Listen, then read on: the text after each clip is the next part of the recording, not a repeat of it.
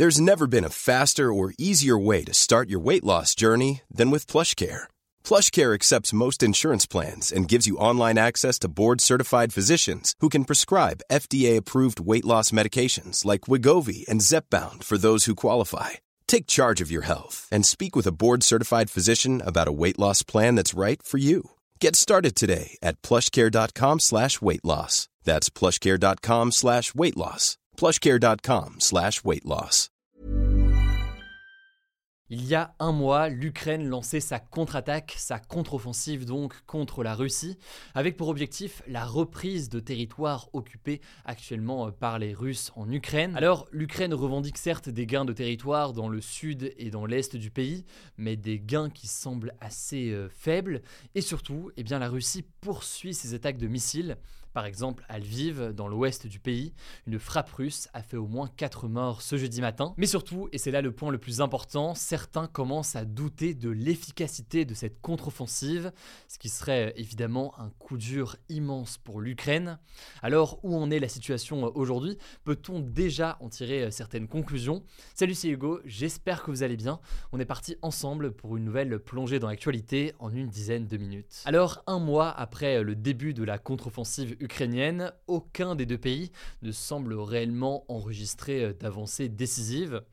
L'Ukraine affirme certes avoir libéré 37 km en une semaine et 9 villages aussi auraient été repris selon l'agence de presse Reuters. Alors ça peut paraître beaucoup pour certains, peu pour d'autres. Ce qui est sûr, c'est que cette contre-offensive, elle prend beaucoup de temps.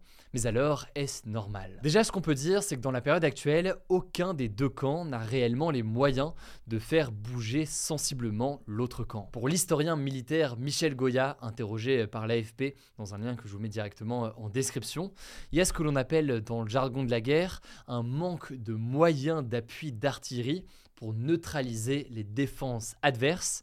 Dit comme ça, ça peut paraître assez flou, mais très concrètement, chaque camp des deux côtés donc manque d'armes lourdes qu'on peut envoyer à distance. Ça peut être le cas par exemple d'obus, afin de dégager la voie pour ensuite permettre aux chars et aux unités euh, militaires qui combattent à pied d'avancer donc dans le camp adverse. Michel Goya explique, je cite, pour pouvoir avancer, il faut un déluge d'obus, ce qui demande donc une grosse supériorité de feu.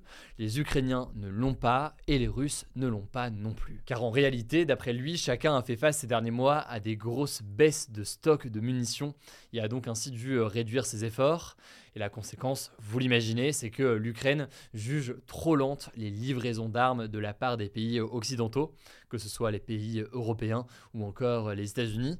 Elle en demande davantage encore, notamment des avions de combat, justement pour pouvoir eh bien, percer cette défense et permettre ensuite aux forces sur le terrain et sur place de pouvoir avancer. Bon, toutefois, d'après le chercheur à la Fondation pour la recherche stratégique Vincent Touré, il est possible que simplement, eh bien, d'un côté comme de l'autre, l'effort n'a pas encore été engagé de façon très importante. En gros, on assisterait en fait à une situation où chaque camp retient ses coups en quelque sorte pour ne pas s'épuiser euh, trop vite, puisque évidemment cette guerre est partie pour durer. Bon, mais deuxième chose qui peut expliquer qu'on ne voit pas forcément les effets de cette contre-offensive, c'est que cette contre-offensive, elle était attendue et donc forcément préparée aussi euh, du côté russe.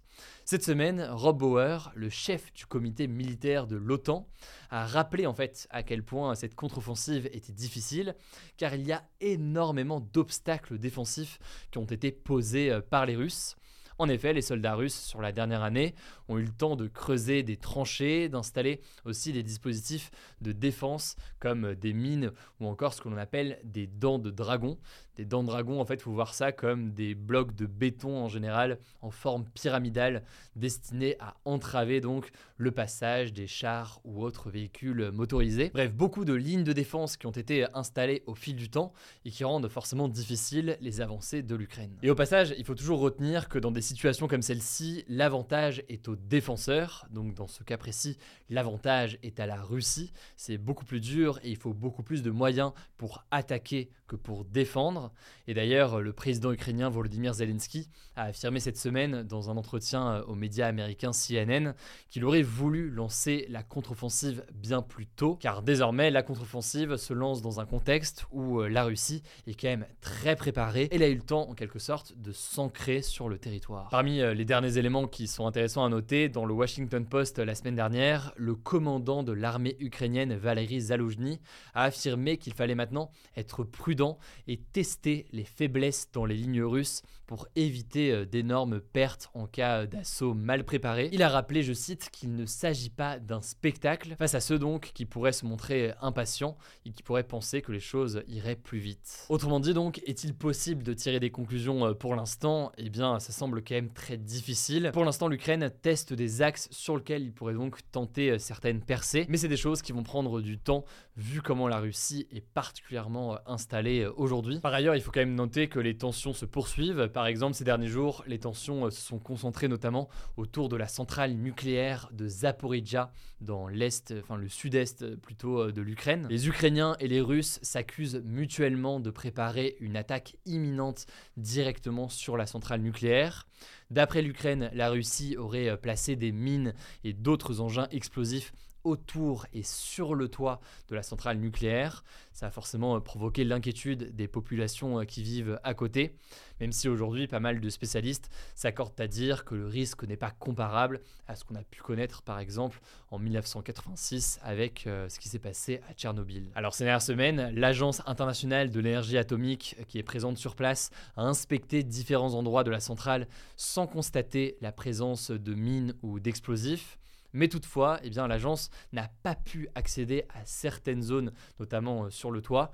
Autrement dit, donc, il y a quand même pas mal de zones d'ombre aujourd'hui. Il faudra voir euh, ce qu'il en est. Bref, cette petite mise au point me paraissait assez importante, alors qu'on a beaucoup parlé de l'actualité forcément euh, nationale ces derniers jours. Je vous mets les liens directement en description pour en savoir plus. Alors, exceptionnellement aujourd'hui, je présente les actualités en bref. Et d'ailleurs, j'aurai une annonce à vous faire à la fin de ces actualités. Mais d'abord, première actualité, le monde a connu son mois de juin le plus chaud jamais enregistré c'est ce qu'indique l'Observatoire européen Copernicus. Alors ça rejoint évidemment notre sujet à la une hier, qui disait que ce lundi et ce mardi 4 et 5 juillet avaient aussi été les journées les plus chaudes jamais mesurées sur Terre. Donc pour comprendre globalement cette hausse des températures en juin et en juillet, je vous conseille nos actus du jour postés hier, si vous l'avez pas encore vu, mais ça me semblait important de vous donner ce complément d'information aujourd'hui. Deuxième information, alors que le policier qui a tué Naël avait demandé à être remise en liberté en attendant son procès, eh bien la justice a finalement décidé de le maintenir en détention provisoire, donc en prison jusqu'à son procès. Par ailleurs, selon un compte-rendu des déclarations du policier devant l'IGPN, donc euh, la police des polices, des déclarations qui ont été obtenues par les quotidiens Le Parisien et Le Monde, eh bien le policier a nié devant les enquêteurs avoir prononcé la phrase tu vas prendre une balle dans la tête. Par ailleurs, autre information, le policier qui a donc tiré sur Naël a dit avoir tiré parce qu'il aurait eu peur que son collègue ne soit embarqué avec euh, l'accélération de la voiture, puisqu'il dit qu'il pensait que le corps de cet autre policier était encore dans le véhicule, alors que cet autre collègue de son côté, lui aussi interrogé par l'IGPN, explique qu'il n'avait, je cite, que son bras dans la voiture. Bref, je vous mets les liens en description vers Le Monde et le Parisien pour en savoir plus. En tout cas, l'enquête est toujours en cours. Évidemment, je vous tiens au courant de la suite. Et Emmanuel Macron a d'ailleurs déclaré ce jeudi que, je cite, l'ordre avait été rétabli une semaine après euh, donc des tensions importantes et la mort donc euh, de Noël. Autre actualité euh, toujours en France, l'Assemblée nationale a approuvé et voté le principe des portables mouchards pour espionner des suspects via leur smartphone. Alors l'idée serait que ça concerne uniquement les enquêtes les plus graves comme des enquêtes pour terrorisme ou encore délinquance et criminalité organisée. Concrètement, cette loi votée par le Sénat et puis maintenant donc par l'Assemblée nationale va permettre d'activer si nécessaire à distance des téléphones portables pour les géolocaliser, mais aussi pour écouter ou filmer en temps réel des personnes visées dans certaines enquêtes, et ce donc sans que la personne visée par une enquête ne soit tenue au courant du fait qu'elle est actuellement écoutée ou alors euh, regardée via euh, sa caméra. Alors cette loi, elle a été soutenue par euh, les députés de la majorité, donc les députés du camp d'Emmanuel Macron, mais aussi par les groupes de droite et d'extrême droite avec le parti de droite Les Républicains ou alors le Rassemblement national. En revanche, le groupe de gauche de la NUPES a voté contre et la France Insoumise a dénoncé, je cite, une dérive autoritaire. Là-dessus, on aura l'occasion d'en reparler dans quelques jours. Cinquième actualité maintenant, rapidement, la plateforme de streaming Netflix serait à l'origine de près de 20% du trafic internet français en 2022. C'est ce qu'indique un rapport annuel de l'autorité de régulation des télécoms. Netflix se retrouve donc devant Google, qui représente près de 10,5% du trafic, ainsi que Meta, qui est propriétaire de Facebook ou encore d'Instagram, qui détient 8,2% du trafic. On peut noter aussi Amazon qui détient 7% du trafic, avec notamment sa plateforme Prime Video. Tout cela est assez logique puisque le streaming demande beaucoup plus de ressources et donc forcément eh bien, les plateformes de streaming se retrouvent en avant de ce genre de classement. Maintenant ça pose d'autres questions avec certains qui veulent une sorte de taxe ou autre dans ce cadre-là. Là aussi pas d'inquiétude, on aura l'occasion d'en reparler. Autre actualité décidément toujours dans le domaine des technologies, le groupe Meta, donc derrière Facebook, Instagram ou encore WhatsApp, vient de lancer officiellement Threads. C'est donc son nouveau réseau social qui a pour but de concurrencer Twitter. Et seulement 7 heures après son lancement, Threads compte déjà plus de 10 millions d'inscrits selon euh, Mark Zuckerberg, qui est le PDG euh, de Meta. Pour l'instant, et c'est un élément important à noter, le réseau est seulement disponible aux États-Unis, puisque la réglementation sur la question des données personnelles est plus stricte, notamment en Europe qu'aux États-Unis. Donc ça pourrait prendre du temps avant qu'une telle application euh, arrive en France. Mais tout de même, donc c'est assez intéressant à observer cette concurrence entre Twitter et ce nouveau réseau social. Dernière actualité qu'on peut noter, la fusée européenne Ariane 5 a décollé avec succès de Guyane ce mercredi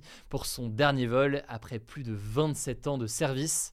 Ce 117e et dernier décollage de la fusée a notamment permis euh, la mise en orbite de deux satellites. Il s'agit donc de la dernière mission accomplie euh, par ce modèle européen d'une fusée, la fusée Ariane 5, qui devrait être remplacée d'ici euh, l'an prochain par le modèle Ariane 6, un modèle moins cher et plus puissant que son prédécesseur, dans le but notamment eh bien, de faire face à la concurrence américaine. Je le disais, petit mot de la fin un petit peu particulier, et ce petit mot de la fin, il n'est pas de moi, il est de Paul que vous avez beaucoup entendu dans ses actus du jour, qui avait un petit mot à vous adresser. Oui, salut tout le monde.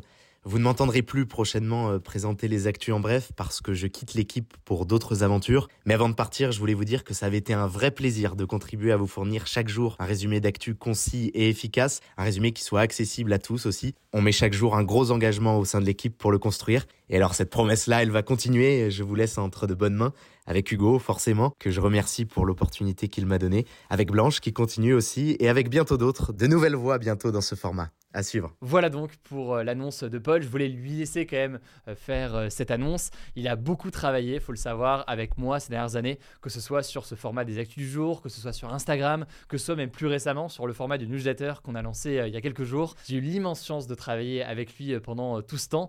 Il part donc pour de nouvelles aventures et je lui souhaite le meilleur. Vous pouvez du coup inonder de merci Paul directement à l'espace commentaire. C'était un vrai plaisir de bosser avec lui. En tout cas, pas d'inquiétude. Il y a plein d'autres personnes qui travaillent sur ce format des actus du jour avec moi, dont certains donc qui vont incarner eux aussi euh, ces actualités euh, en bref dans les prochains jours. Je compte sur vous pour les accueillir euh, comme il faut. En tout cas, merci encore Apple pour tout ce travail. Voilà, c'est la fin de ce résumé de l'actualité du jour. Évidemment, pensez à vous abonner pour ne pas rater le suivant, quelle que soit d'ailleurs l'application que vous utilisez pour m'écouter. Rendez-vous aussi sur YouTube ou encore sur Instagram pour d'autres contenus d'actualité exclusifs. Vous le savez, le nom des comptes c'est Hugo Décrypte. Écoutez, je crois que j'ai tout dit. Prenez soin de vous et on se dit à très vite.